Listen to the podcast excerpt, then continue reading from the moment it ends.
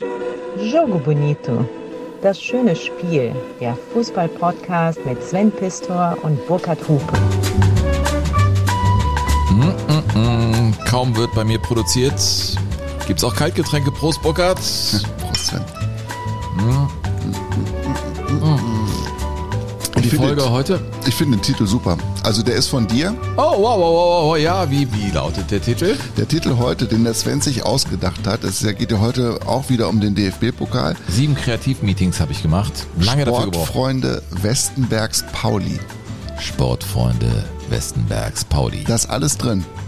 Weil das wird auch alles drin sein in der Folge heute. Wir reden über die Sportfreunde Lotte. Wir reden über Westenbergs Kreuz. Festen oder Westen? Westen? Ich weiß es. Du musst es doch wissen. Du hast es vorbereitet. Festenbergskreuz. Ja. Also ich würde sagen, was heute Kräuter führt, damals eben das andere. Ja, Äh, und St. Pauli FC werden wir St. Pauli. natürlich begleiten. In einer Zeit, in der sie das Flutlicht ganz kurz vor Spielbeginn erst angeknipst haben. Also richtig, das volle Flutlicht, weil das zu teuer war. Also aufgewärmt wurde mit halbem Licht, weil ja, Flutlicht kosten 1000 Euro und die waren mal sowas von klamm und die Bayern haben denen geholfen mit äh, Gastauftritten, es wurden T-Shirts verkauft und und und. Und vor allem der DFB-Pokal hat den Verein am Leben gehalten. Diese Wahnsinns-Pokalsaison des FC St. Pauli heute ein Thema. Das Flutlicht war ja sowieso auch immer ein großes Thema bei den kleinen Vereinen, wenn die sehr weit gekommen waren und dann mussten sie auf einmal unter Flutlicht spielen, weil Die die, Spiel- Dampflampen. weil die Spiele nur noch abends ausgetragen werden sollten. Chemie Leipzig zum Beispiel, da war ich ja mal bei einem Spiel gegen Paderborn, dann spielten zum ersten Mal in ihrer Vereinsgeschichte unter Flutlicht und dieses Flutlicht wurde ja extra aus England rüber geschafft. Das war schon ein riesiges Spektakel. Also jetzt habe ich deinen Titel gelobt, Sportfreunde Festenbergs Pauli und jetzt hole ich dich aber auch gleich wieder runter, Sven. Weil Muss das sein? Wusstest du eigentlich, wie hoch die Wahrscheinlichkeit ist, dass auf der Welt eineige Drillinge geboren werden? Eineige Drillinge. Eineige Drillinge, also drei. Ich habe ja zwei, also ich habe ja Zwillinge und die sind auch nicht eineig, ähm, aber es gibt Meine Tanten sind eineich. Ja. Also man, Aber man es sind- ja, aber es sind zwei Die Kremers Tanten. Zwillinge sind ja auch eineich, Ja. obwohl ich jetzt im die Benders auch. Man, man kann sie gut unterscheiden, aber sie haben sich auch so ein bisschen äußerlich mit den Frisuren auseinanderentwickelt. Drillinge? Drillinge. Alter, mit was kommst du denn hier um die Ecke? Und warum überhaupt? Ja. Ich würde mal sagen 1 zu 2 Millionen.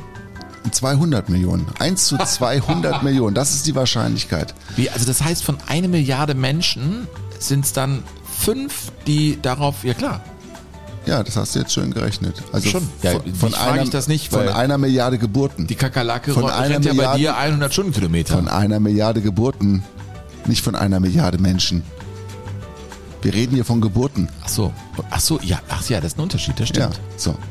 Also eineige Drillinge. Also Warum Ist, erzählst du mir das denn überhaupt? Wor- Worüber Sven, reden wir denn hier überhaupt? wir reden über den Pokal und ich habe mir gedacht, wir sollten nicht nur über den DFB-Pokal reden, sondern auch über den FDGB-Pokal, also den Pokal in der DDR. Den Der, kennen alle im Osten. ja, der ja Das auch war eben der Pokal da. Ja, fast klar. 40 Jahre ausgespielt worden Natürlich. ist. Und der zweite Sieger war der TUS Eisenhüttenwerk Thale. Was? Ein kleines Nest aus dem Harz der TUS Eisenhüttenwerk Thale. Und beim TUS Eisenhüttenwerk Thale hat bis vor wenigen Jahren ein Trio gespielt mit den schönen Namen Danilo, Marcel und Ramon mit Nachnamen Köhler. Und das waren eineige Eineige Drillinge. Drillinge. Genau. Und Und die waren habe alle in der Mannschaft. die haben alle in einer A-Jugend gespielt. Danach hat sich so ein bisschen zerstreut, aber sie sind sehr, sehr heimatverbunden und sind dann auch wieder zurückgekommen. Und das fand ich so großartig, dass, die, dass ein Fußballverein eineige Drillinge in ein, also auch noch in einer Mannschaft natürlich dann äh, aufzuweisen hat. Und dann geht's noch um den TUS Stahl Thale, so wie er heute heißt. Spielt heute nur noch in der Landesklasse, also relativ weit unten. 13.000 Einwohner am nordöstlichen Rand des Harzes gelegen, die schöne Stadt Thale, die auch bekannt dafür ist, dass äh, in der Walpurgisnacht, die ja auch bald wieder gefeiert wird, wie du weißt, Ey, Hupe. vom 30. April auf den 1. Mai gibt es da den Hexentanzplatz. Was hat der Doktor in, dir verschrieben, In Alter? Thale gibt es den Hexentanzplatz. Und das ist ein riesiges Spektakel. Und es gibt noch etwas in Thale, was auch total faszinierend ist. Wusstest du eigentlich, was das Finkenmanöver ist? Das Finten. Finken, wie der Finken. Vogel. Also Finkenmanöver. Kennst du das? Hat das eine fußballerische Bewandtnis? Nein, oder? überhaupt nicht. Das Finkenmanöver. Ja, ich dachte, ich komme mal weg von den Insekten und gehe jetzt mal wieder zu den Vögeln, da kenne ich mich aus. Ornithologe wärst du dann, ne? oder? Der Das ist Vogelkuttler ist richtig. Ja, der das kann ich Ornithologe. bestätigen, ja. Das Finkenmanöver hat was mit einem Richtungswechsel, blitzartigen Richtungswechsel zu tun. Nein, das ist eine Leistungsshow von ähm, Finken. Und da werden ähm, die Finken ausgezeichnet, die den schönsten und längsten Vogelgesang präsentieren können. Wie von Züchtern, Jury. Finkenzüchtern. Ja, genau. Das gibt die Finken. Kann man Finken züchten? Es gibt, das ist unter Tierschützern sehr umstritten. Würde ich aber auch mal sagen. Jetzt haben wir Ne? demnächst auch noch darf- hier die Nabus alle Man darf keine, ich, deshalb sage ich das ja. Ich halte das auch für zweifelhaft, aber es gibt im Harz die großen, große Tradition der es wird Finkenfreunde. mittlerweile zu viel getrunken in unserem Podcast. Das hast du aber hier ins Spiel Ich gebracht. hab, ja ich. gut, ich kann ja hier mit Frühstück nicht aufwarten. Meine Frau ist jetzt auf Reisen und ich habe dich abends kommen lassen. Dann gibt's eben was zu trinken. Finken? Finkenmanöver. Das habe ich alles rausgefunden, weil ich wissen wollte, wer oder was ist eigentlich Thale und wer oder was lebt eigentlich in Thale im schönen Bodetal im Harz. Ist wirklich total malerisch. Also da muss ich mal hin im Sommer. Das sieht wirklich ganz toll aus. Und die spielten also 1950 gegen Erfurt im Finale des FDGB-Pokals und waren natürlich. krasser Außenseiter Ja. und gewannen dieses Spiel ganz locker und leicht mit 4 zu 0 gegen Kraftwerk Union Erfurt. Die hatten ja damals, die haben ja alle neue Namen gekriegt. Ich bin völlig gelassen seit unserer Folge Hüben wie drüben Ja. mit diesen ganzen Namen, weil ich weiß, das wurde eh alles zusammengewürfelt. Im Finale im Walter-Ulbricht-Stadion von Ostberlin, 15.000 Menschen waren da. Ich sag dir mal ganz kurz, wie der Werdegang war vom Tustale. In der ersten Runde gegen die BSG Kreisverwaltung Ludwigslust mit 17 zu 0. In der zweiten Runde mit 9 zu 1 gegen Motor Friedrichshain. Im Achtelfinale mit 14 zu 1 gegen Stahl Finno. Die hatten sich nach Verlängerung gegen die BSG Glühlampenwerk Berlin durchgesetzt. Heißt Nein, wie heißen die? Das ist der geilste Name bislang. Wie heißen die? Deshalb muss ich das auch reinnehmen. Da geht die Betriebssportgemeinschaft Glühlampenwerk Berlin. Das Viertelfinale gegen Schuhmetro Weißenfels und das Halbfinale dann gegen die BSG Märkische Volksstimme Babelsberg. Hupe, das ist alles Quatsch, was du hier erzählst. So, und das haben sie mit 4 zu 0 gewonnen. Ich muss das mit Musik unterlegen, sonst haben dann auch den Aufstieg in die Oberliga damals geschafft und hatten einen Stürmer, der hieß Werner Oberländer. Und der wurde tatsächlich aus dem kleinen Tustale in der ganzen DDR gefeiert. Der war so populär, dass er zum populärsten Sportler des Jahres 1951 gewählt wurde in der DDR. Was ihn aber nicht davon abhielt, kurz danach rüber zu machen und dann für Eintracht Braunschweig Fußball zu spielen.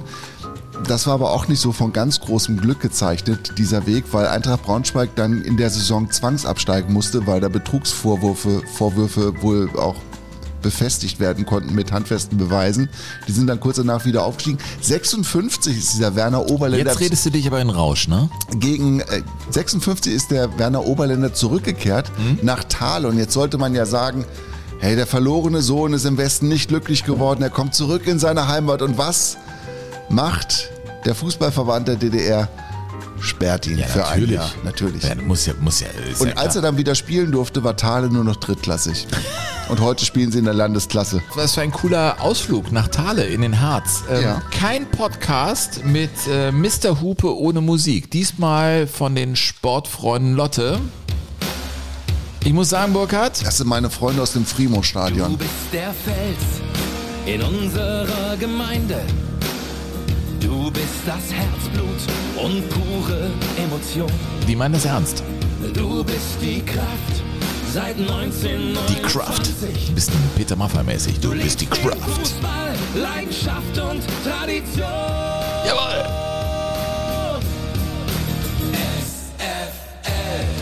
Dieses hymnische mit dem Schlagzeug. Wie Opus, ne? Live is live. Ja, es hat was davon, das Ja, stimmt. Alter, ich habe hier Musik gemacht, ja. Ja, aber ich hab's schon mitgesummt im Stadion, Sven, weil ich war ja in der Pokalsaison der Sportfreunde Lotte, war ich ja relativ häufig da. Ne? Und dann saß ich nicht auf der Tribüne, sondern ich saß auf dem Tribünendach. Okay. Weil wir hatten keinen Platz auf der Tribüne, weil die Pickepacke voll war im kleinen Frimo-Stadion inmitten der mannshohen Maisfelder von Lotte. Ne? Und dann saßen wir oben auf diesem Dach drauf, da kletterte man wirklich über Hühnerleitern nach oben, da gab's keine Absperrung, nix. Da gucktest du strack nach unten und unter dir feierten die Fans. Ja. Das war großartig. Wie das so ist bei den Sportfreunden Festenbergs Pauli. Ich habe auch äh, Musik running? mitgebracht. Yes, yes, we're running. Come on.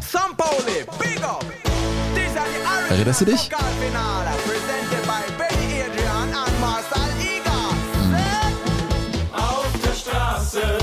the streets, der da traf ich eine Frau, Das ist genau mein Humor. sie aus Burghausen. Erster Gegner Burghausen für St. Pauli 2005. 3-2 gewonnen. Dann ging es gegen Bochum. St. Pauli gewinnt 4-0. you know. Nimmt 170.000 Euro ein. Und diesen mega Klamm.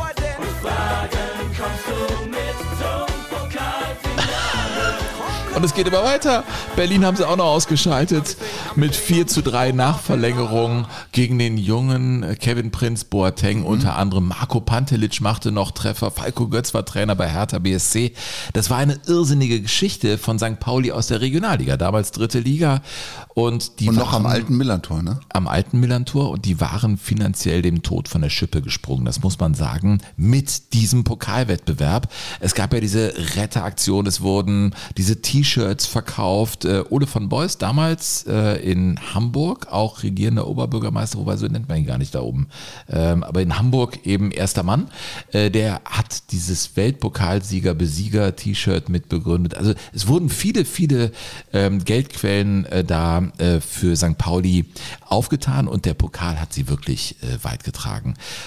Und dann stand diese Mannschaft ne, mit einem Jahresetat von 2,4 Millionen Euro. Das ist nicht viel. Ja, äh, auf einmal im Spiel gegen Werder Bremen im Januar, am 25.01. auf dem Platz. Und das war ein fast skandalöser Rahmen. Denn das ist ja immer so bei kleinen Mannschaften, du hast eben über das Stadion da Free, Primo. Frimo. Ja, da- da- Das stehen die Frimo-Stadion. Maisfelder und dann ist, ist eben mal äh, der Fußball anders. Da sind die Plätze nicht so toll.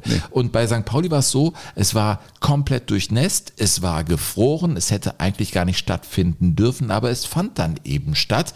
Und dieser Platz wurde eben bereitgestellt von äh, einem äh, Greenkeeper namens Kai Schlatermann. Der war Rasenexperte und er sagte, Also wir haben alles Menschenmögliche versucht, den Platz bespielbar zu machen. Hatten bis heute Nachmittag keinen Schnee drauf. Der Platz war sehr gefroren, sehr uneben. Wir haben mit einer Spezialmischung aus Kali Magnesia den Platz angetaut, gewalzt, geebnet, die Torräume nochmal schön egalisiert, äh, mit geheiztem Sand gearbeitet, mit geheiztem Boden gearbeitet in den Torräumen und alle Unebenheiten versuchen auszugleichen. Ja, äh, und dieses Lied begleitete diese Mannschaft. Das war auch so ein äh, Soundtrack. Das Lied schaffte es übrigens, was wir eben gehört haben, in den Charts bis auf Platz 101, was sehr wenig war, aber diese CDs wurden halt am Millantor verkauft. Und Felix Luz, den Spieler, an den wirst du dich ja, Felix, erinnern. das der hat Kopfballungeheuer, ne? ein Tor nach dem anderen gemacht. Timo Schulz, der ja jetzt auch nochmal Cheftrainer war, Mhm. der spielte da. Trainiert wurden sie von Andreas Bergmann.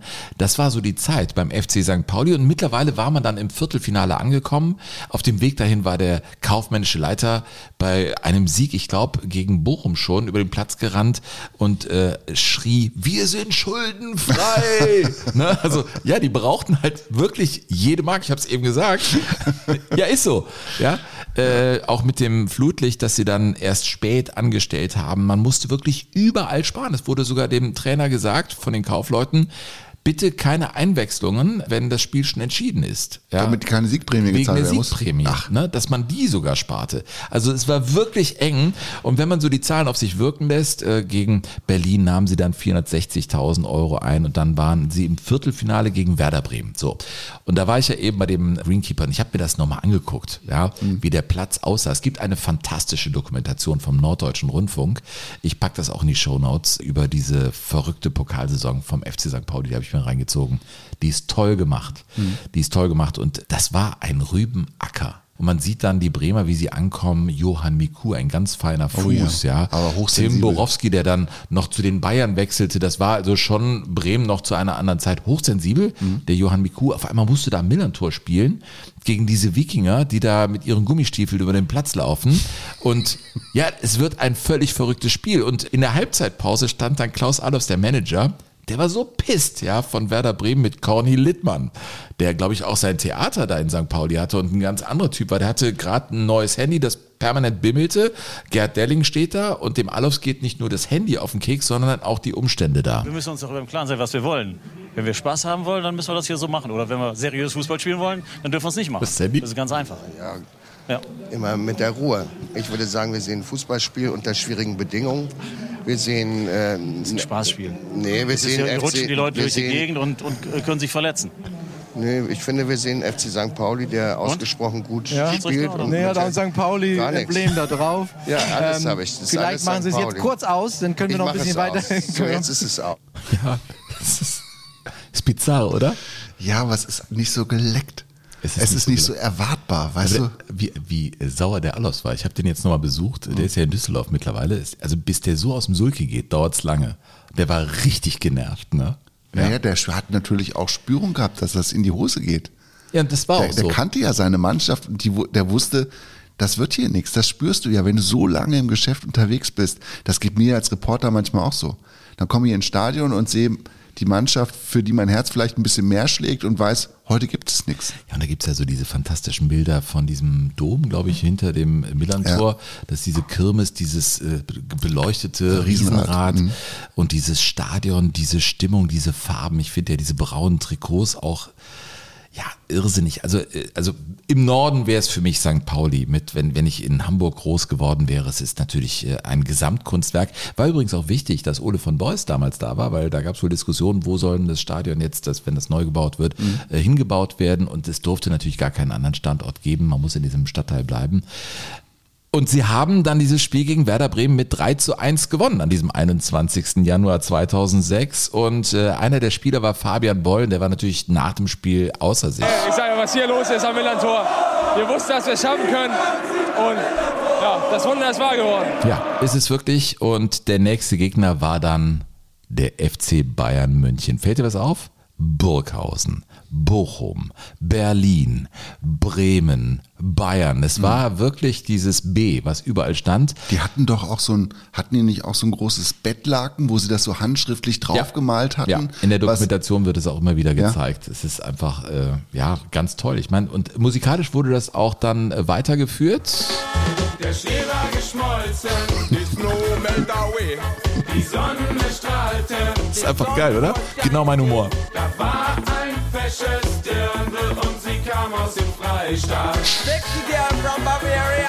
Yeah. Mit Klunkern am Arm, Whoa. sie selber fährt Bahn. Yeah. Oh yeah. Reise in die Freiheit, schön, dass ihr dabei seid.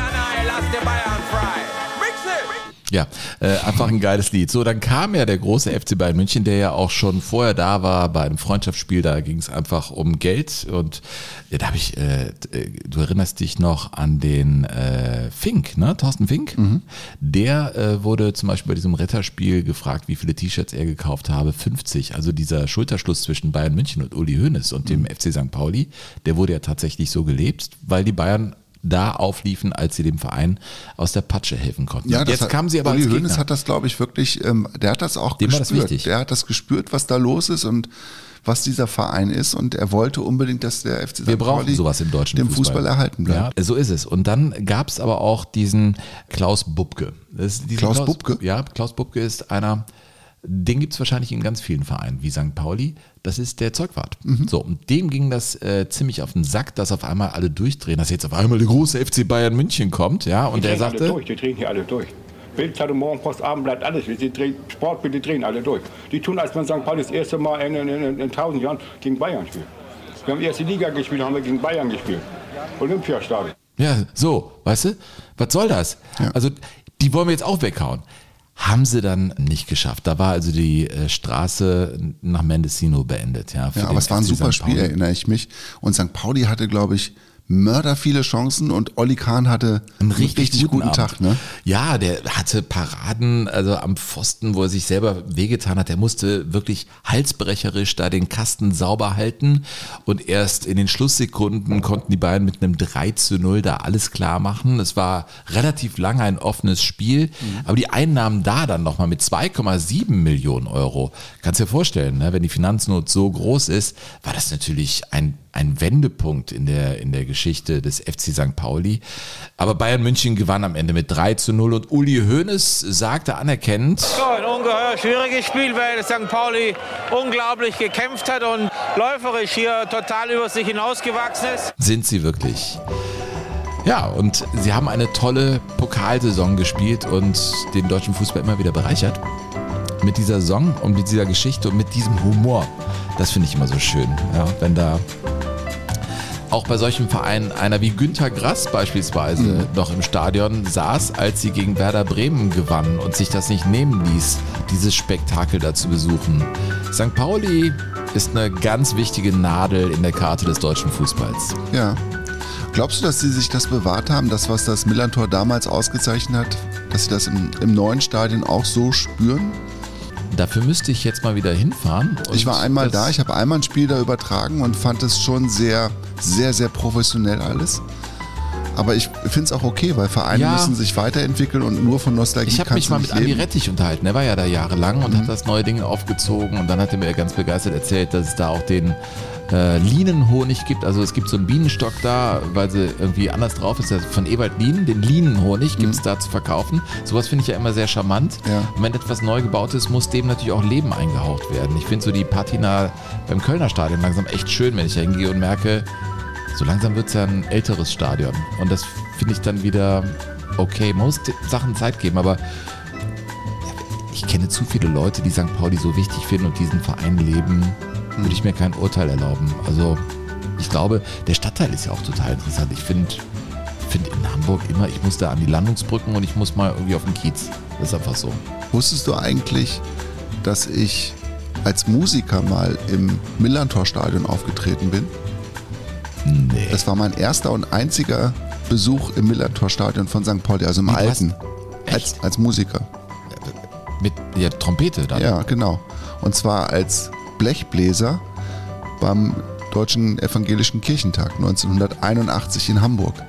Da waren wir mit, ich glaube, mit 4.000 oder 5.000 Bläsern im Millantor-Stadion und haben da eine richtig große Sause gemacht. Und es war irre. Es war ein, ein so großartiges Erlebnis. Aber da habe ich auch so gedacht, okay, und das ist aber jetzt schon auch ein sehr altes Stadion. Das weiß ich dass ich diesen Gedanken hatte. Und ich war so 13 oder 14 und hatte dann den Gedanken, jetzt willst du aber auch mal auf die Reeperbahn. Und da war einer, ein Mitbläser. Du warst verwirrt. Ein Mitbläser. Das klingt jetzt ein bisschen komisch, du weißt auch, oder? Ja, ein Mitbläser. Ja. Ein Mitbläser, der Michael, nee, der Rainer.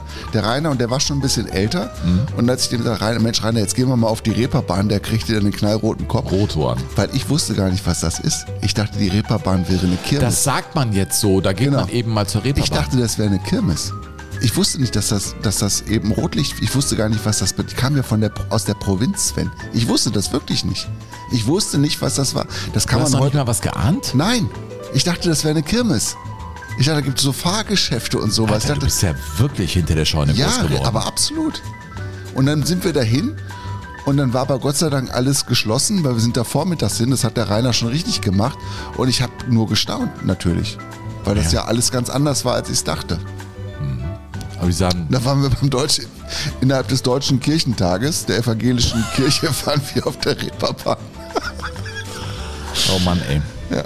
Ja, das sind die Brüche im Leben, Burkhard. Ja, und der, der, ähm, der, der äh, Song des Kirchentages lautete ja, fürchte dich nicht, gefangen in deiner Angst. Sven, Fürchte dich nicht, fürchte gefangen dich in deiner ge Angst. gefangen in deiner Angst. Das ist ja auch ein Widerspruch in sich. Ja, aber warum soll die Kirche frei davon sein? So, äh, machen wir weiter mit äh, Mails. Ihr habt so viel geschrieben, wir freuen uns da. Und unser Chefarchivar Burkhard Hupe, du musst jetzt langsam das systematisieren hier. Wir werden vielleicht mal eine Folge nur mit Reaktion machen, weil wir können nicht alles vorlesen. Auch manchmal kommen so groß, große, Geschichten, Geschichten, ja. die man ein bisschen ausgeruhter erzählen müsste. Könnten wir vielleicht mal eine Folge machen, weil Ja, das sind wirklich tolle, Ja. tolle Sachen dabei. Ich lese mal eine kurze vor von Heiko, der schreibt, lieber Burkhard, lieber Sven, vielen Dank für den tollen Podcast. In der aktuellen Folge hat Burkhard zugegeben, dass das Aufrunden auf 19 Euro BMG geschuldet ist. BMG? BMG, wie auch immer. Borussia Mönchengladbach. Ach, Borussia Mönchengladbach. Oh, Alter, wie langsam bist du denn? Ich freue mich aus Überzeugung 19 Euro in Anlehnung an den TSV 1900 Alemannia Aachen zu überweisen. Damit verbunden auch die Idee, mal etwas über den DFB-Pokal und Außenseitersiege zu machen. Da gäbe es ja auch was zu Alemannia und Borussia Mönchengladbach. Sag mir Mando, sag mir wann. Weißt du noch, Mando war doch, war das nicht einer, der Hand spielt? Ein Volleyballer war das von Er Alemannia. war Volleyballer. Wir, haben's, wir haben pantomimisch das immer, ich machte pantomimisch in der Zeit immer in der Redaktion den Mando nach, ne? Mhm. Und sang dann, sag mir Mando, sag mir wann. Du, ich sitze ja Und manchmal, Gladbach schied aus gegen Alemannia ich sitze ja manchmal vor allen Dingen in Köln, wenn ich da reportiere, neben Eddie Steinborn, Mhm. der damals Schiedsrichter war bei dem Spiel. Tomaten Eddie. Ja. Also so titelte dann die Ja, Bildzeitung am Tag und wenn danach. der Eddie dann mal irgendwie erzählt, ja, irgendwie dies und das, dann sage ich, Eddie, du erinnerst dich aber schon an Wando, ne? Also man kann manchmal auch Dinge nicht ruhig? sehen, die man eigentlich sehen müsste. Ja. Ja, das hört er nicht gerne. Das hör- ja, klar, kann ich verstehen. Ich habe übrigens auch noch eine kleine Mail. Ja. Und zwar von Martin Oertel aus Chemnitz. Und der freut sich auch, dass es uns gibt und hat uns erst vor kurzer Zeit entdeckt und ist jetzt erst bei der Folge Brüder angelangt, also hat noch Mm. ein Stück des Weges vor sich. Die haben wir fast vor einem Jahr aufgenommen, glaube ich, ne? Haben wir auch hier an diesem Tisch Erinnerst du dich an alles? Ich erinnere mich nicht an alles. Nee. Nee, nicht an jedes Brüder? Detail, nein. Und er, hat, er schreibt aber, dass er einfach sehr, sehr viel hat lachen müssen und hat aber auch über den äh, Fußballsport nachgedacht, der sich ja doch sehr verändert hat in den letzten 20 bis 30 Jahren und hat festgestellt, dass sich bei ihm so eine Art Entfremdung eingestellt hat und dass diese ganze Kommerzscheiße und so ihm ziemlich auf die Nerven geht. Auf jeden Fall durch euren Podcast schreibt er, fühlt man sich wieder in einer Zeit zurückversetzt, die man eigentlich auch gerne wieder hätte. Man schwelgt in Erinnerung und so komisch wie sich das jetzt anhört, die Liebe zu diesem Sport kommt mit jeder Folge ein Stück wieder zurück. Ich bin schon gespannt auf die anderen 18 bis 19 Folgen, die ich noch vor mir habe. Sollte dann nächste Woche geschafft sein. Bitte macht weiter so und bleibt weiterhin so coole Typen, die kein Blatt vor den Mund nehmen. Himmelblaue Grü- Grüße aus Chemnitz von Martin. Ja, sehr schön. Ich habe noch eine hier von Ingo, der uns aus Kauschwitz schreibt. Wir haben sehr viele Zuschriften aus dem Osten. Das freut mich total, Ja, weil ich ich finde diesen Brückenschlag einfach wichtig. Er muss einfach gelebt werden und wir sind ein spannendes Fußballland. Ähm, hallo ihr zwei. Ich habe gerade mit Vergnügen eure Castaway-Folge Nummer 2 angehört und musste bei der Erzählung von Uli Stein und seinem einen Spiel in Ostfriesland mal wieder an unseren VfC Plauen denken. Im Jahr 2005 gab hier einer aus dem magischen Dreieck des VfB Stuttgart ein beachtetes Comeback. Der 39-jährige Krasimir Balakach den der damalige Oberligist eigentlich als Berater bis Ende des Jahres verpflichtet hatte. Bei äh, seinem einzigen Spiel unterlag man mit 2 zu 4 gegen den 1. FC Magdeburg. Nicht alle Einmal-Einsätze enden also erfolgreich, wie bei Uli Stein. PS, präsentiert ihr euer Live-Programm eigentlich auch außerhalb des Westens? Habt ihr eventuell am 17. Juni einen freien Termin, um in Plauen aufzutreten? Äh, Ich habe da so eine Idee. Was würde das kosten? Ingo. Keine Ahnung, 100 Ostmark. Ja, nein, wir haben einen mega vollen Kalender, das muss man einfach so sagen, wie es ist. Aber wir haben natürlich auch große Lust, ähm, euch zu treffen und Auftritte zu machen. Wendet euch einfach an uns. Wir werden das wohlwollend prüfen, aber wir können nichts versprechen. Vielleicht kommt demnächst was in Süddeutschland auf uns zu. Wir müssen das ja in unseren sonstigen Beruf auch einpassen. Wir sind ja Sportjournalisten, wir sind viel unterwegs. Burkhard noch viel mehr als ich. Wir haben Familien und bla bla bla bla bla bla. Ihr wisst, was ich sagen will. Schreibt uns gerne an. Wir müssen da einfach in unsere Kalender gucken. Aber den 17. Juni muss ich schon mal absagen. Ganz konkret, weil das ist ganz, ganz kurz vor meinem Sommerurlaub und dann bin ich raus. Aber danke für, für die Info, Ingo. Wir werden euch hier auf dem Laufenden halten, wo wir Auftritte haben. Und falls ihr Interesse habt, uns konkret zu buchen, dann schreibt uns natürlich. Ja, dem habe ich Du nichts kannst dem Ingo ja hinzuzufügen. zurückschreiben, dann aber bilateral das klären. Ja, vielleicht hat er auf einmal Rotary Club Plauen und die werfen uns so mit Geld zu, dass wir sagen, ja natürlich. Ich schreibe Also, da mal zurück. Ich Schreib glaube, mal zurück. ich, glaub, ich habe mir noch nicht geantwortet. Ich habe es tatsächlich immer noch nicht geschafft, alle Was Mails. kosten wir denn eigentlich? Keine Ahnung, das müssen wir hier nicht kundtun, oder? Ja, aber es kostet schon Obwohl, was. Ist ja unser Beruf. wenn wir dann irgendwann, so wie der, Kass, was war es, der Kassierer, der Geschäftsführer von FC St. Pauli, Mhm. jubelt über die Straße. Wir sind schuldenfrei! ja, ist wohl da Das wäre doch toll. im Jubelrausch da rumgelaufen. Äh, Burkhard, Ja. sollen wir weitermachen, inhaltlich? Ja, wir kommen zurück zum äh, DFB-Pokal, zu den Sportfreunden Westenbergs Pauli. Oder doch Festenbergs Pauli. Ich glaube Festenbergs, Pauli. Festenbergs, ne? Und kommen zu einem Abend im Oktober 2010, die zweite Runde im DFB-Pokal. Und da ist etwas passiert, was es, glaube ich, danach so nie wieder gegeben hat. Es gab Elfmeterschießen in Mönchengladbach, es gab ein Elfmeterschießen zeitgleich am Biberer Berg in Offenbach. Und in beiden Elfmeterschießen war ein Westclub beteiligt. Und dann hat sich WDR 2 entschlossen, mit dir als Moderator zu sagen, okay, das ist uns jetzt so wertig, wir wollen wissen, ob Borussia Mönchengladbach oder Bayern 04 Leverkusen das hinkriegt und wir wollen natürlich aber auch wissen, ob die Offenbacher Kickers möglicherweise Borussia Dortmund schlagen und wir machen eine Elfmeterschießen-Konferenz, Was? das es so noch nie gegeben hatte. Jetzt ist der Moment gekommen, da springt der Frosch ins Wasser. Das bist du. Sage ich mal, Elfmeterschießen bei den Spielen. Kickers Offenbach gegen Borussia Dortmund und Borussia Mönchengladbach gegen Leverkusen. Armin, bitte.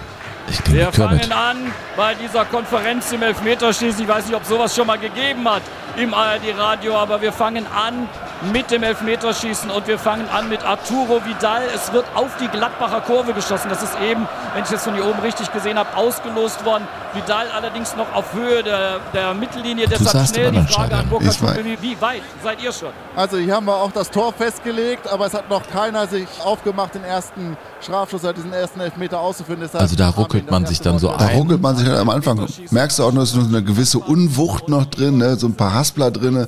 Du musst dich ja auch reinhören, du musst dann mitdenken, was passiert im anderen Stadion, musst zuhören, was macht da die Kulisse, wann musst du wieder rübergehen, wie lange darfst du auf dem eigenen Schützen oder auf der eigenen Parade, auf der eigenen Aktion draufbleiben. Das ist ja wie so Tango-Schritte. Und du musst immer die Übersicht behalten. Also das, Ausüben. du hast zwei Elfmeterschießen, die zeitgleich in deinem Kopf ablaufen. Völlig Das war- verrückt.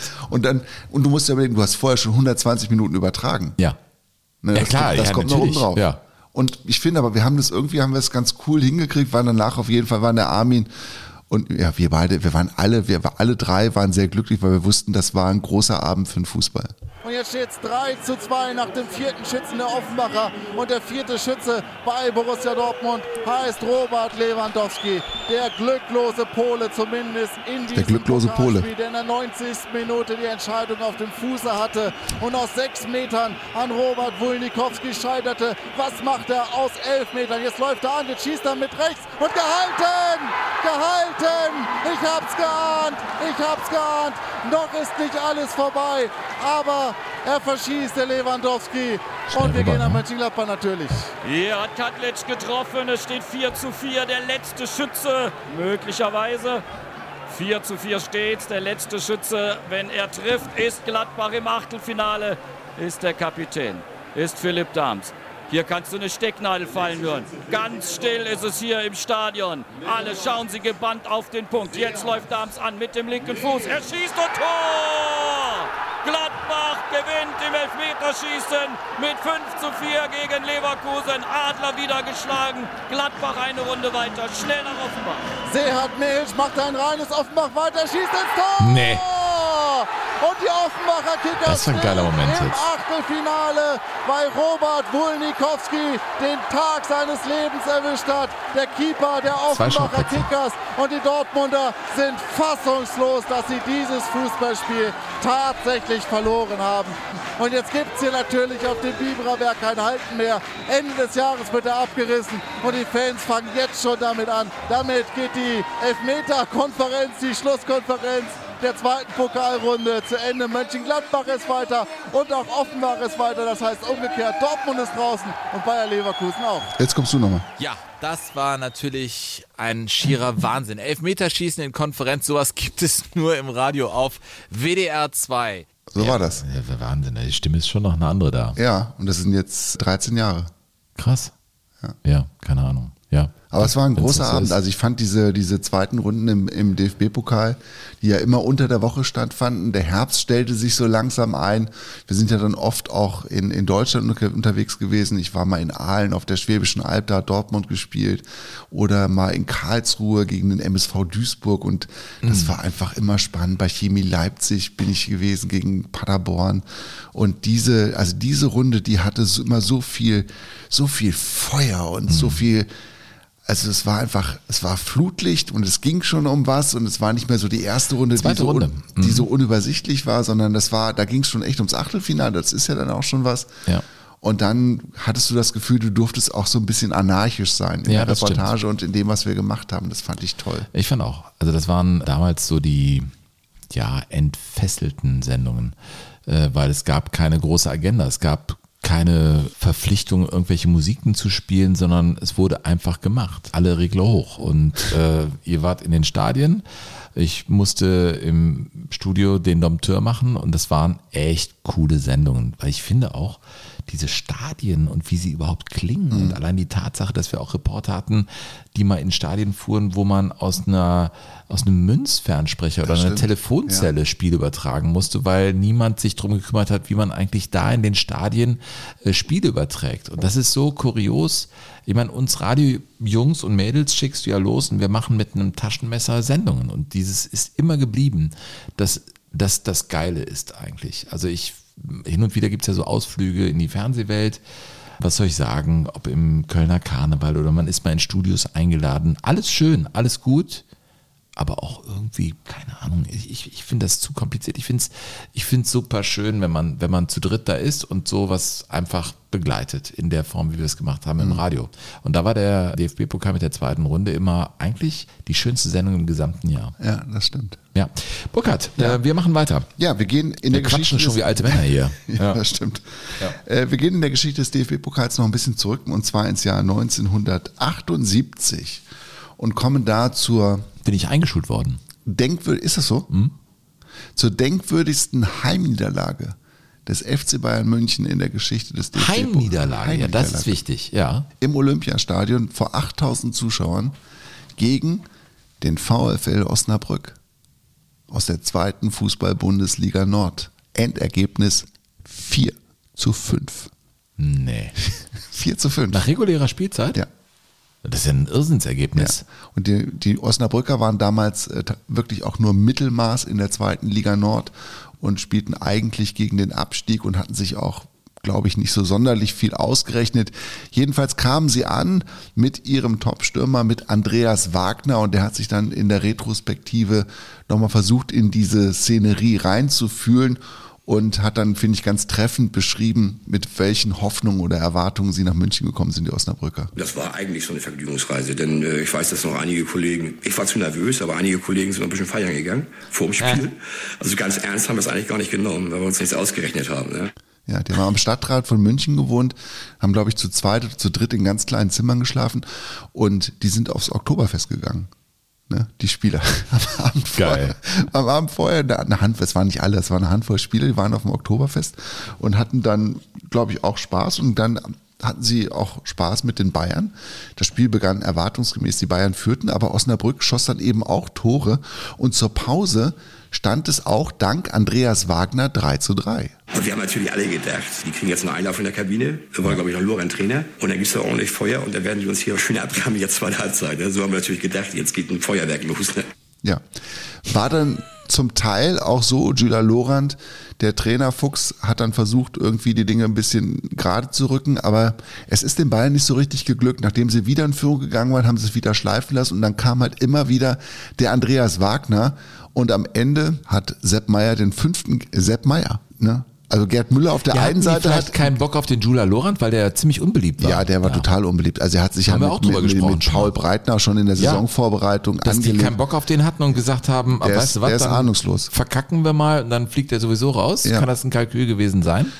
Also bei Paul Breitner würde ich das nicht ausschließen. Auf jeden Fall gewann der VfL Osnabrück auch dank drei Toren von Andreas Wagner am Ende mit 5 zu 4. Wir sind natürlich alle aufeinander rauf. Die Bank sprang hoch, der Trainer da mittendrin und dann mit Wasser. Ich dachte, was war das da? Hatten das gespritzt da und auf dem, auf dem Rasen gewälzt wie die Verrückten. Ne? Ja, und die sind dann, dann hat ihnen der, der Präsident Hartwig Piepenbrock vom VfL Osnabrück hat ihnen dann Angebot, dass sie alle nochmal aufs äh, Oktoberfest gehen dürfen nach dem Spiel. Haben sie dann aber abgelehnt und gesagt, nee, nee, wir nehmen den nächsten Zug nach Hause. Wir müssen nur dafür sorgen, dass wir nicht aufs Bordbistro der Deutschen Bahn angewiesen sind und haben das Bier selbst mitgebracht. Man spricht heute noch in Osnabrück von der denkwürdigsten Zugheimfahrt aller Zeiten. Sie kamen dann im frühen Morgengrauen nach Hause und spielten dann aber auch eine grauenhafte Saison in der zweiten Liga Nord waren eigentlich sogar abgestiegen am Ende der Saison, sind nur drin geblieben, weil dem FC St. Pauli die Lizenz entzogen wurde. Und das auch nur, oder was heißt, das das auch, muss man eigentlich sagen, weil Hartwig Piepenbrock der Präsident des VfL Osnabrück saß in der zuständigen DFB-Kommission, die über die Natürlich. Lizenzierung abzustimmen hatte. Und dann wollte es der Zufall eben so, dass Osnabrück drinnen bleiben Na, konnte. St. Pauli kann keine Lizenz bekommen. Und es wird heute noch ähm, bei der neuen Osnabrücker Zeitung in jedem Jahr, wenn sich dieses Spiel jährt, also immer am 23. September, muss es eine Sonderseite im Sportteil geben, wo nur diese alten Ah. Geschichten wieder erzählt. Die dürfen kein, die dürfen kein Jahr aussetzen, weil sie sonst die Menschen beschweren, weil diese Mannschaft von 1978 bis heute Kultstatus in Osnabrück genießt. Äh, In Osnabrück ist es sogar noch, das habe ich mal gehört, wie eine lebende Legende so halbwegs. Ähm, Da sind noch viele, die mich kennen. Und das wundert einen schon, weil das so lange her ist. Sensationell, Burkhard. Ja. Ja. Die Mutter aller Sensationen im DFB-Pokal, würdest du auch sagen, 74, VfB Epping gegen Hamburger SV? Ja, schon, ne? Naja, ich hätte noch Weinheim gegen Bayern München Ja, zu aber das war ja bieten. viel später. Ja, das stimmt. Ja, ach so wegen Mutter und Ja. früher dann. Ja. Okay, ja, oh, 74. ja. Gerd Störzer. Klär auf. Gerd Störzer. Störzer. Schoss beide Tore beim 2 zu 0 gegen den Hamburger Sportverein. Und äh, die Hamburger haben danach gesagt, das Frustrierende war, dass wir keine Siegchance hatten. Überleg dir mal, gegen den VfB Epping und Gerd Störzer, ein Typ mit, mit langen schwarzen ha äh, Haaren, brachte das schöne Schwabenland zum Beben. 1974 mit dem VfB Eppingen in der zweiten Pokalrunde gegen den damaligen Spitzenreiter, den HSV. Und der HSV war natürlich haushoher Favorit und wir haben dann das Kunststück fertiggebracht, den HSV mit 2 zu 1 wieder nach Hause zu schicken. Das war die erste große Pokalsensation, die auch bundesweit riesige Resonanz fand und deshalb wird es auch noch nach fast 40 Jahren immer wieder hervorgeholt. Beide Tore übrigens fast identisch. Sololäufe. Fast vom Anstoßkreis durch, durch die Hamburger Abwehr. Ich meine, das war, das war damals echt eine richtig gute Mannschaft. Und dann jeweils so toll abgeschlossen, dass es gab da keine Diskussion mehr. Und der hat sich feiern lassen, natürlich ohne Ende. Die Zuschauer standen nicht etwa auf Tribünen, die standen auf so einem, so einem Erdwall und davor nur so eine ganz leichte Balustrade. Und es war pickepacke voll natürlich. Und bei jedem nur erdenklichen Anlass strömten die Menschen auf den Platz und feierten ihren Gerd Störzer. Dem ging das aber nach diesem Spiel ziemlich auf den Sack. Genervt hat es mich am Anfang, als die Sache sehr aktuell noch war. Wenn ich irgendwo hingekommen bin, bin eigentlich ein Mensch, der eher zurückhaltend ist. Wenn ich in eine Diskothek gekommen bin oder in ein Lokal und dann kommt der HSV-Killer, weil Bild-Zeitung hat mich ja damals als HSV-Killer gleich tituliert. Und insofern nervt mich es heute nicht mehr, aber ich habe es damals schon richtig eingeschätzt und auch heute, weil das war jetzt ein Spiel und ich bin auch deshalb kein Held. Ja. Ja, das sind dann die Geschichten, ne? Nach, nach solchen. Sind das Eintagsfliegen eigentlich? Ja. Aber ist ja auch nicht schlimm. Also das sind so, das sind so Dinge, wo, wo an einem Tag das Licht hinkommt und die dann auf einmal ganz schön aussehen. Ja, aber das fasziniert uns beide doch auch. Immer. Immer wieder. Immer also ich meine, du als Mich Fan als- von mich als Borussia klein- Mönchengladbach, als klein- du wirst ja auch nicht ja. über Titel jetzt nachdenken bei der deutschen Meisterschaft, oder? Nein, überhaupt nicht. Und ich meine, wir beide kennen ja das Gefühl, also du beim ersten FC Köln, ich bei Borussia Mönchengladbach, man hat ja mittlerweile auch schon das Gefühl, wir sind ja auch irgendwie Anhänger von Underdogs, was, was diesen Pokal, selbst den Pokal angeht. Ja, natürlich. Und irgendwann kommt ja immer, immer ganz verlässlich der Augenblick, wo es sich dann um den Pokal der anderen handelt, weil wir selber draußen sind. Ich habe mal vor ein paar Jahren einen Text geschrieben, auch für eine Pokalsendung bei WDR Soll ich die Musik 2. lassen? Die kannst du ruhig lassen, ja. Und habe versucht, so dieses, dieses Grundgefühl zu formulieren, was man dem Pokal entgegenbringt und wo das eigentlich herkommt. Also welche Wurzeln das beispielsweise bei mir hat. Und der Text beginnt also so. Als ich noch ein kleiner Junge war, in einem Dorf mit roten Backsteinbauernhöfen, einer Kirche, einer Kneipe, die zum alten Krug hieß, und einem Fußballplatz, dessen Rasen meist nur die erste Mannschaft bespielen durfte, da träumte ich oft, dass eines Tages die Bayern kämen oder die Gladbacher zu einem richtigen Spiel im DFB-Pokal und dass dann in einem glücklichen Moment unser Zehner, der Zimmermann hieß und einen gefürchteten linken Wumms besaß, das Unmögliche vollbrachte. Es ist nie so weit gekommen. Der kleine Verein am Rande des Weserberglandes ist längst in eine Spielgemeinschaft aufgegangen. Die Sehnsucht aber ist geblieben Vor allem an Tagen, wenn der DFB-Pokal gespielt wird. Denn das ist ja das Wundervolle am Pokal, dass in jedem Spiel die Unsterblichkeit schlummert. Gerd Störzer, Roland Stein, Rudi Tömmes oder Thomas Schwechheimer sind solche unsterblichen Helden. Eppingen, Westenbergskreuth, Trier oder Weinheim ist ihre Heimat. An diesen Tagen, wenn die atemlose Glitzerwelt der Bundesliga aufs Dorf hinaus muss, wenn aus einem einfachen Fußballplatz mit Zusatztribünen, Kamerateams und Reportern auf einmal ein richtiges Stadion wird, dann ist der Fußball wieder ganz bei sich selbst. Wenn der Postbote den Nationalspieler behagt und bestaunt und sich nachher ein Autogramm holt, wenn der BWL-Student im Tor einen Elfmeter des Bundesliga-Torschützenkönigs hält, wenn Kamerateams in den engen Umkleidekabinen des Dorfvereins die ganz großen Emotionen aufspüren. Meistens ist alles ganz schnell vorbei und alles Hoffen auf eine Sensation oder wenigstens ein Tor gegen die Profis schwindet unerfüllt dahin. Und trotzdem ist der Pokal an Pokaltagen wundervoll, weil er voll an Wundern sein kann und weil der Traum vom großen Pokalglück so kühn wie beflügelnd ist. Der TSV Eintracht Bergkette, der kleine Dorfverein vom Rande des Weserberglandes, hat nie im DFB-Pokal gespielt. Er war Lichtjahre davon entfernt. Und doch war er immer mit dabei in den Umkleidekabinen von Lotte, Epping oder Westenbergskreuth. Thomas Schwechheimer, du hast ihn eben erwähnt. FV Weinheim. In der 28. Minute verwandelte er einen Foul-Elfmeter am 4. August 1990 bei 40 Grad im Schatten. Im Tor stand Raimund Aumann, Trainer beim FC Bayern München war Jupp Heinkes. Und das ist ja das Irre, an dem Ausscheiden. Ein paar Wochen vorher war Klaus Augenthaler noch Bestandteil der Weltmeister und spielte gegen Diego Maradona und feierte. verrückt, und auf einmal scheidest du in Weinheim aus beim Drittligisten in der Kurpfalz, in der damaligen Oberliga. Und am gleichen Tag, am 4. August, scheidet Borussia Dortmund bei der Spielvereinigung Fürth aus. Und das bringt uns, finde ich, zu ja, einem Spiel, das wir natürlich hier besprechen müssen. Das ist das Spiel von Festenbergskreuz gegen den FC Bayern München. Burkhardt, da können wir die Finger nicht von lassen. Wir beamen uns zurück in das Jahr 1994. Wir sind natürlich im August, erste Runde des DFB-Pokals wird da gespielt. Schiedsrichter ist Markus Merck. Es wird nicht gespielt im Stadion von Festenbergskreuz, sondern im Frankenstadion. Ja, wo Das die Nürnberger Kaff, ne? Festenbergskreuth. äh, Richtig. Da gibt's aber auch unterschiedliche Berichte. Äh, Ich glaube, Bela Reti, der das für ZDF übertrug, äh, versteifte sich darauf, dass da 360 Menschen wohnen. Äh, In anderen Berichten ist von 1600 Menschen die Rede. Das ist in der Geschichtsschreibung nicht ganz eindeutig. Es ist auf jeden Fall ein Kaff. Das können wir an dieser Stelle festhalten. Gespielt wurde im äh, Frankenstadion in Nürnberg und da gab es nur einen Reporter, der das machen kann, Burkhard. Günter Koch. Das war Günter Koch. Oh, das war die Möglichkeit zum 2 zu 0.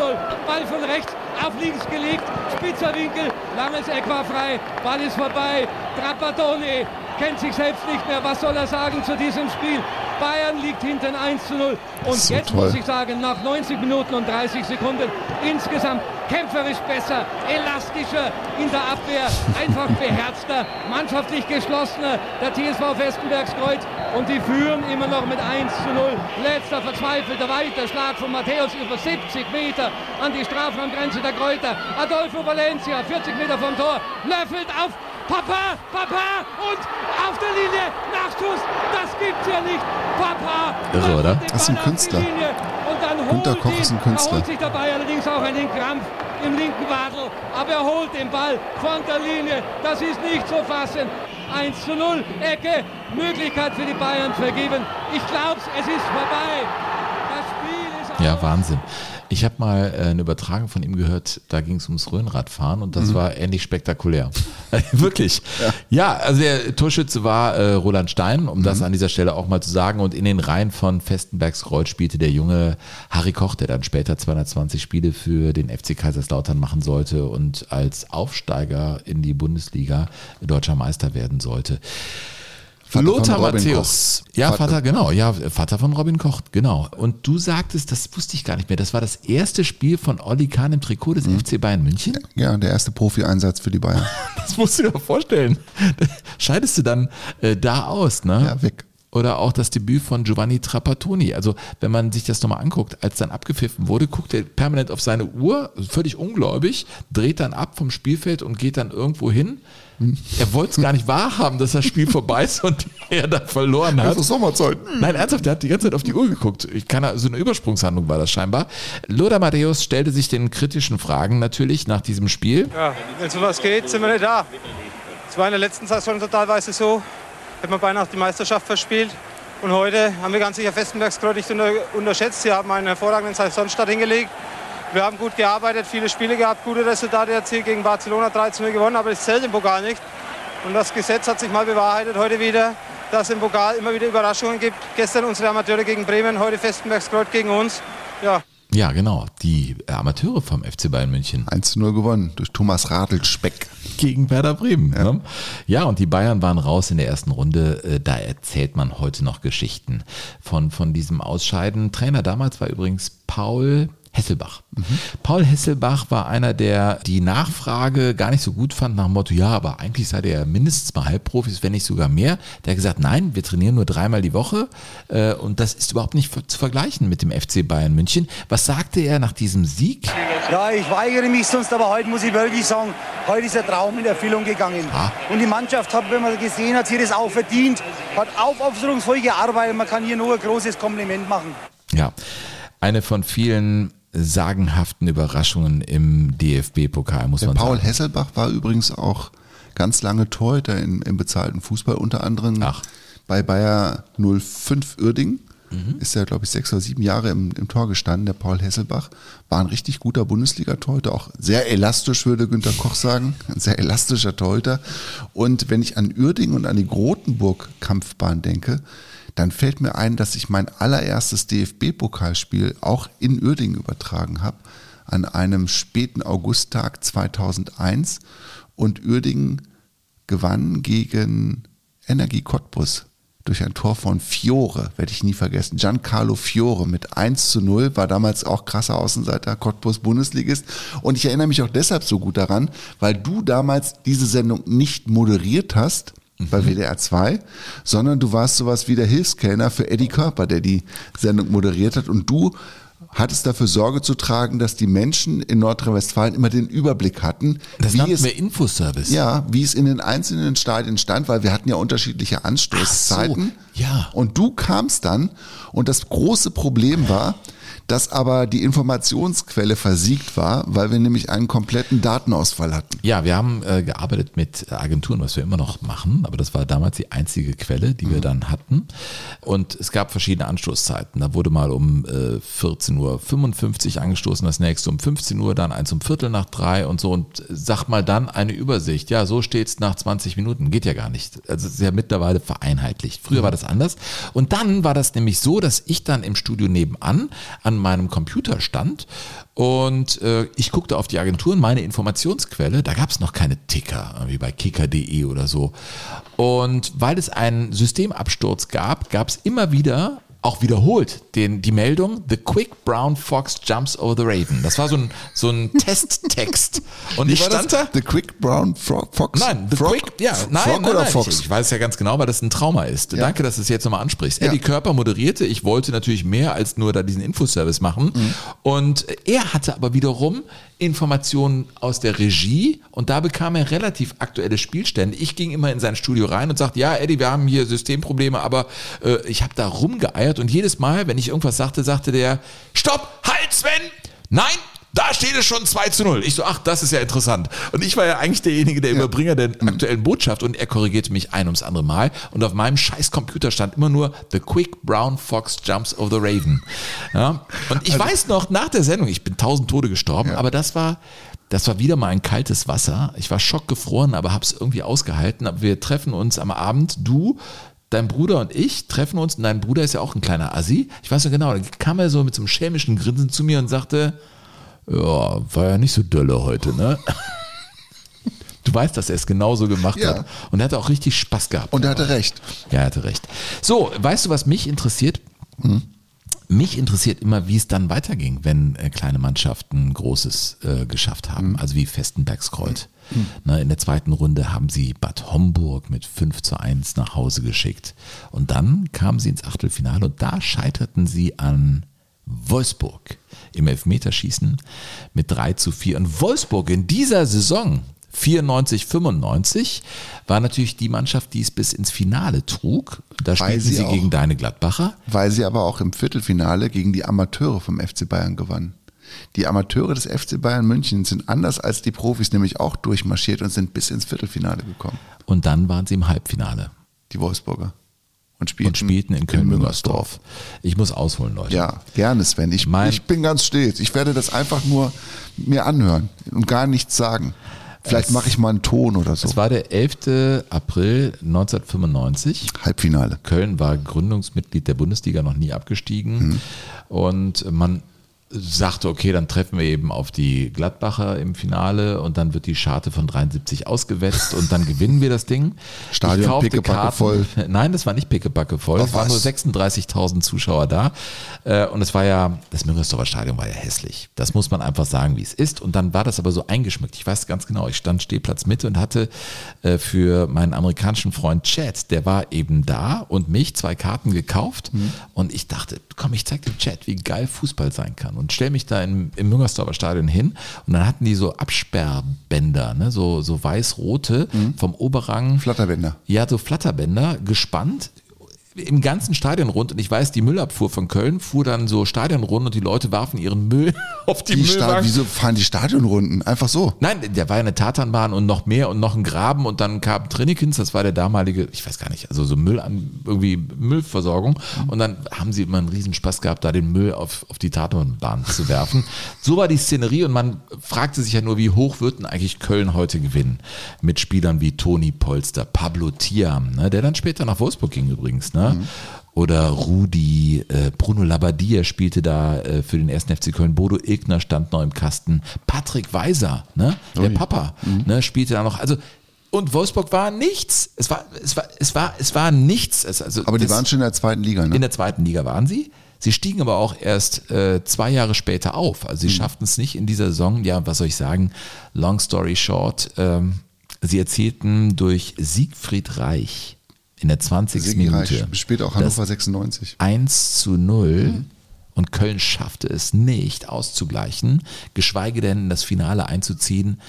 Und ich muss sagen, wenn du über Schmerzen im Pokalwettbewerb sprichst als Fan, das war für mich der schlimmste Pokaltag meines Lebens.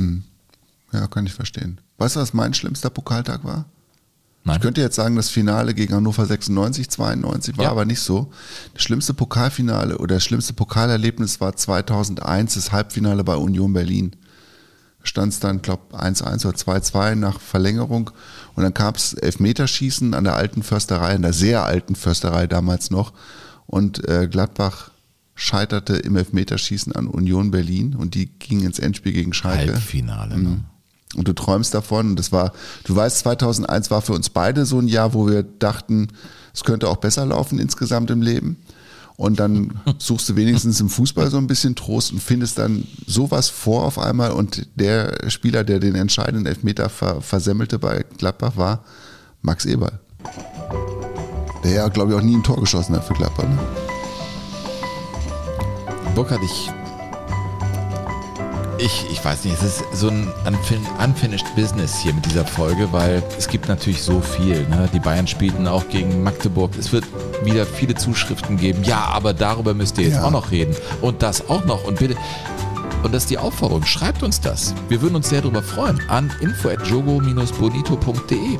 Genau so machen wir es. Ihr, schickt- ihr schickt uns einfach eure Lieblingspokalgeschichte oder eure schlimmsten Pokalerfahrungen und wir machen dann vielleicht rund ums DFB-Pokal-Endspiel nochmal eine Folge über den DFB-Pokal. Wir haben auch noch drei oder vier wirklich große Geschichten hier liegen, die wir jetzt gar nicht untergekriegt haben. Eine möchte ich aber unbedingt noch erzählen und zwar die von den Sportfreunden Lotte. Ne? Okay, dann mache ich nochmal aus hier die Musik. Ja, wirklich? Okay. Ja, 20, ja, wenn wir schon so heißen, Sportfreunde Westenbergs Pauli, dann, Dann mach. dann müssen wir es schon machen. Ne? Also recht. das Frimo-Stadion, das muss schon auch hier noch seinen Platz finden. Mhm. Warst du da mal im Frimo-Stadion am, am Lotterkreuz in der Nähe von Osnabrück? Nein. Das ist ja wirklich das ist wirklich schwierig zu finden, muss man sagen, weil Lotte ist ja so, ein, so eine Ansammlung von Ortshaufen. Haufendörfern. Ja. Ja, Nennt man genau. das, glaube ich, sogar. Mhm. Und ähm, dann gibt es halt irgendwo dieses Stadion. Was Gottes Willen, mitten- jetzt kommen wieder äh, wahrscheinlich Nein, das ist so. irgendwelche Nein, Geografen, das heißt die sagen, Haufen. Nein, das heißt, es gibt Haufendörfer und es Ja, gibt gibt's. und es gibt Hagen-Hufendörfer. Das ist das Zweite. Hagen-Hufendörfer, das sind die, die an der langen Hauptstraße so aufgereiht sind. Und dann gibt es die Haufendörfer, die sind wie so ein Klumpen mit der Kirche in der Mitte. Hupe, weiter. Das ist so. Das habe ich in Erdkunde gelernt. So. Und äh, Lotte, ja, als ich da das erste Mal hin musste, dachte ich, Mensch, da fährst du einfach mit der Bahn hin. Das ist ja am allerbesten. Dann brauchst du nicht über die A1 zu fahren. Und dann fährst du bis Osnabrück und dann fährst du da rüber. Und dann kam ich nach Lotte und hatte mir vorher geguckt, wie, wo ste- steigst du denn aus? Dann bin ich da ausgestiegen in Lotte, irgendein Ortsteil und dachte, wenn da keine, kein Bus ist, was ja sein kann, dann nimmst du ein Taxi. Da war aber gar nichts. Also da war niemand, da war kein Mensch, da war kein Taxi, da war gar nichts. Und ich hatte dann natürlich versucht, ein Taxi zu kriegen über übers Handy. Es gab es aber nicht. Es war praktisch nicht möglich, da jemanden hinzulotsen zu diesem entfernten Bahnhof, an dem ich jetzt gestrandet war. Und ich musste aber an den Nachmittag das Spiel übertragen. Und dann ähm, habe ich mich an die Straße gestellt und hab, bin getrennt. bin mit dem Trecker mitgefahren. Ja. Ja. Und das ist also Lotte. Und in dieser Saison 2016, 17 spielten sie also gegen Werder Bremen, gewannen mit 2 zu 1, mit, einer, mit einem Zuschauerrekord von über 10.000 Besuchern in diesem kleinen Frimo-Stadion. Ne? Und dann spielten sie gegen Bayern 04 Leverkusen und gewannen 6 zu 5 nach Elfmeterschießen. Das war wirklich ein Spektakel, weil Leverkusen da eigentlich alle Trümpfe in der Hand hat und hat es dann einfach nicht zu Ende gekriegt. Achtelfinale gegen 60 München, mittlerweile internationale Fernsehteams im kleinen Lotto unterwegs. Ja, und alles wird gefilmt, was nicht rechtzeitig auf den Bäumen ist. 60 München wird 2-0 geschlagen. Und dann kommt der große BVB und ausgerechnet an diesem Tag das Spiel ist angesetzt, ist nicht abgesagt worden, fängt es an zu schneien und zu regnen und der Platz wird immer furchtbarer. Das ist ja auch ein Geheimnis des Erfolges, dass der Platz immer wie schlechter wird. gemalt für Amateure. So. Und die Dortmunder gehen also einmal kurz drüber und haben schon so skeptische Gesichter und dann geht der Schiedsrichter drüber und die reden auch natürlich auch mit dem Schiedsrichter und der bricht dann alles ab. Zuschauer sind schon im Stadion und der Schiedsrichter Brüch ist das damals gewesen, sagt, nee, auf dem Platz können wir nicht spielen und die ganze Nummer wird abgeblasen, bevor es losgeht. Also es sind schon, das Stadion ist schon pickepacke voll und das Spiel findet nicht statt. Zwei Wochen später kommt dann der BVB, gewinnt die Nummer ganz sicher mit 2 oder 3-0, keine Ahnung, spielt auch gar keine Rolle. Aber was bei diesem Spiel noch besonders war, der BVB-Bus, nachdem er die Spiele abgesetzt hatte, wie gesagt, das liegt ja mitten in Maisfeldern. Also es ist alles Landwirtschaft rundherum. Die ganzen Zuwägung ist gar nicht ausgerichtet auf große Mannschaftsbusse. Und da hat der BVB-Bus sich auf dem Acker festgefahren. Echt? Ja, und Ja, kam nicht mehr raus aus eigener Ja. Kraft und musste von einem Traktor rausgezogen werden. Das wiederum habe ich da auch erlebt, als ich mit einem Kollegen nach diesem Spiel, was nicht stattfand, wieder zurückgegangen bin zum Parkplatz, der uns zugewiesen worden. Das war eine Wiese von einem Bauern. Da hatte, es hatte so geschüttet, dass wir mit dem Wagen vom Platz nicht mehr runterkamen und der Bauer seinen Traktor rausholte aus der Scheune und uns nachts um halb elf oder was mit dem Traktor von der Wiese runterzog.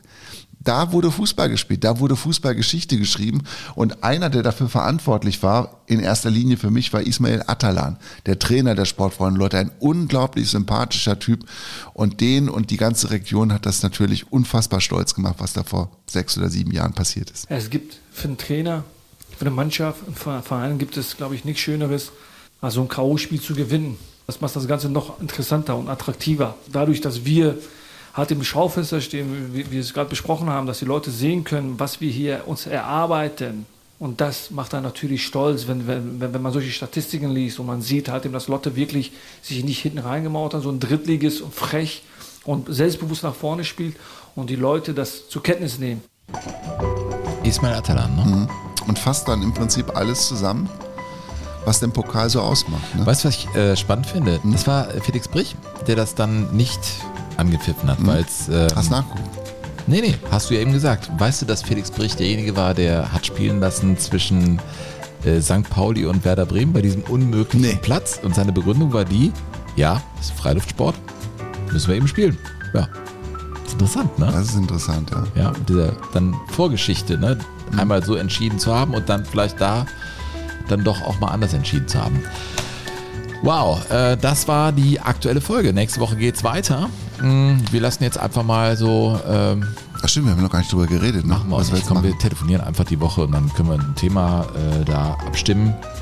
Äh, zum Schluss noch der Hinweis, äh, abonniert äh, Jogo Bonito, wenn ihr das nicht längst schon getan habt. Und äh, teilt es und empfehlt es, würden wir uns sehr darüber freuen, wenn ihr meint, äh, dass das ein wichtiger Podcast ist äh, im Sportbereich. Ich meine, es gibt ja wahnsinnig viel, es wird auch wahnsinnig viel geredet, aber ich bilde mir ein, dass, dass wir da schon irgendwie ein bisschen anders sind als die meisten anderen Podcasts. Deswegen empfehlt das ruhig weiter, kommt in den Club de Jugadores, äh, unterstützt uns, das ist spendenbasiert, das Ganze hier. Alle Infos findet ihr in den Show Notes, äh, Paypal, IBAN, Kreditkarte, geht alles. Wir würden uns sehr freuen, denn es ist schließlich unser Beruf. Andere Sachen sind auch noch verlinkt. Karten gibt es jetzt keine mehr für die eine Show, aber vielleicht gibt es ja bald eine neue. Hast du noch was, Burkhard?